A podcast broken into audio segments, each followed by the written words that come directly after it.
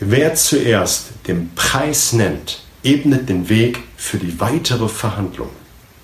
Hi, mein Name ist Oliver Busch. Ich bin seit über 20 Jahren im Verkauf unterwegs und in meinem Kanal geht es um die Themen Verkaufen, Verhandeln, Rhetorik und das dazugehörige Mindset.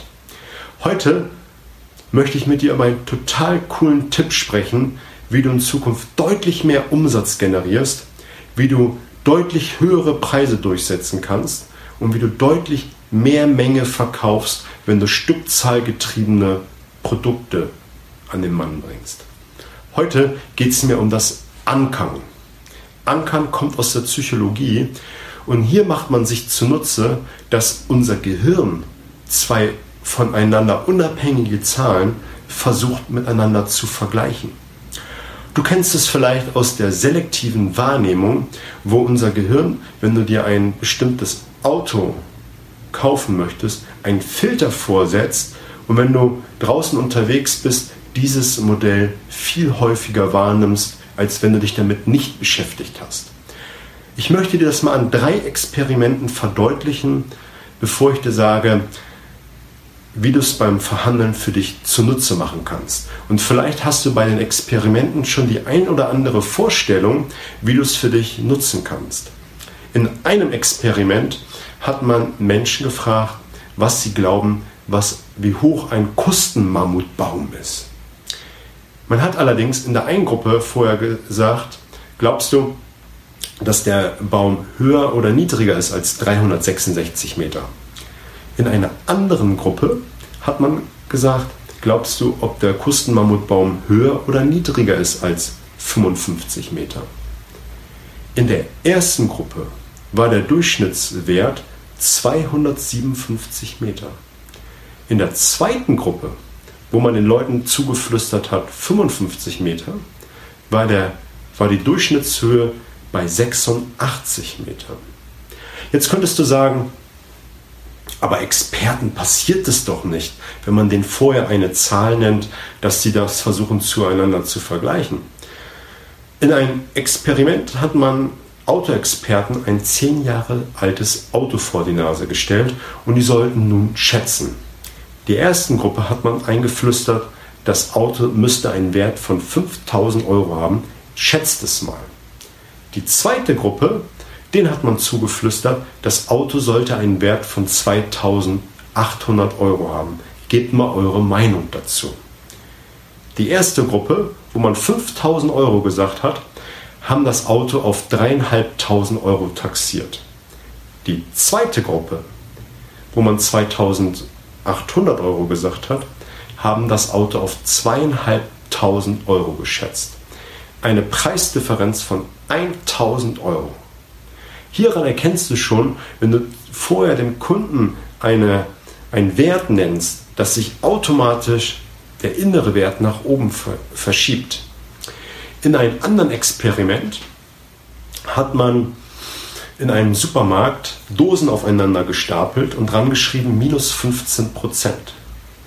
Und jetzt hat man an einem Tag draufgeschrieben, neben den 15 Prozent, maximal sieben Dosen pro Person. Hat man das Schild weggelassen, wurden nur so halb so viele Dosen gekauft, als wie das Schild da war. Hier kommt noch das Verknappungsprinzip zu, zu, zu tragen, worauf ich in einem anderen Video eingehen werde. Doch wie kannst du das jetzt für dich nutzen? Indem du als erstes einen Wert, einen Preis, eine Menge nennst.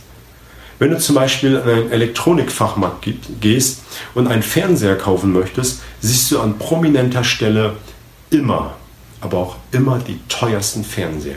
Jenseits von 5000 Euro, meinetwegen auch 10, 20, 100.000 Euro Fernseher stehen da. Und du hast allein durch die Wahrnehmung der Preise eine Verschiebung des inneren Budgets. Wenn du jetzt zum Beispiel äh, Produkte verkaufst, wo du mehrere Varianten hast. Zeige immer das hochpreisigste, was du hast. Fange immer mit dem teuersten Produkt an, denn runterberaten geht immer, rauf nicht. Und Wenn du das hochpreisigste Produkt zeigst, dann machst du dir automatisch das Ankern zunutze und der innere Wert des Kunden verschiebt sich.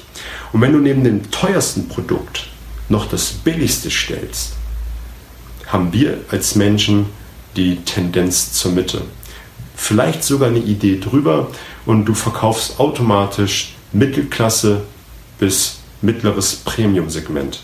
Also das teuerste immer zuerst. Immobilienmakler machen sich das auch, auch zunutze. Sie zeigen immer die allerbeste Immobilie und an, anschließend immer eine Schrottimmobilie. Hier kommt der Ankereffekt zutrage, hochpreisig gleich sehr gut, billig gleich sehr schlecht.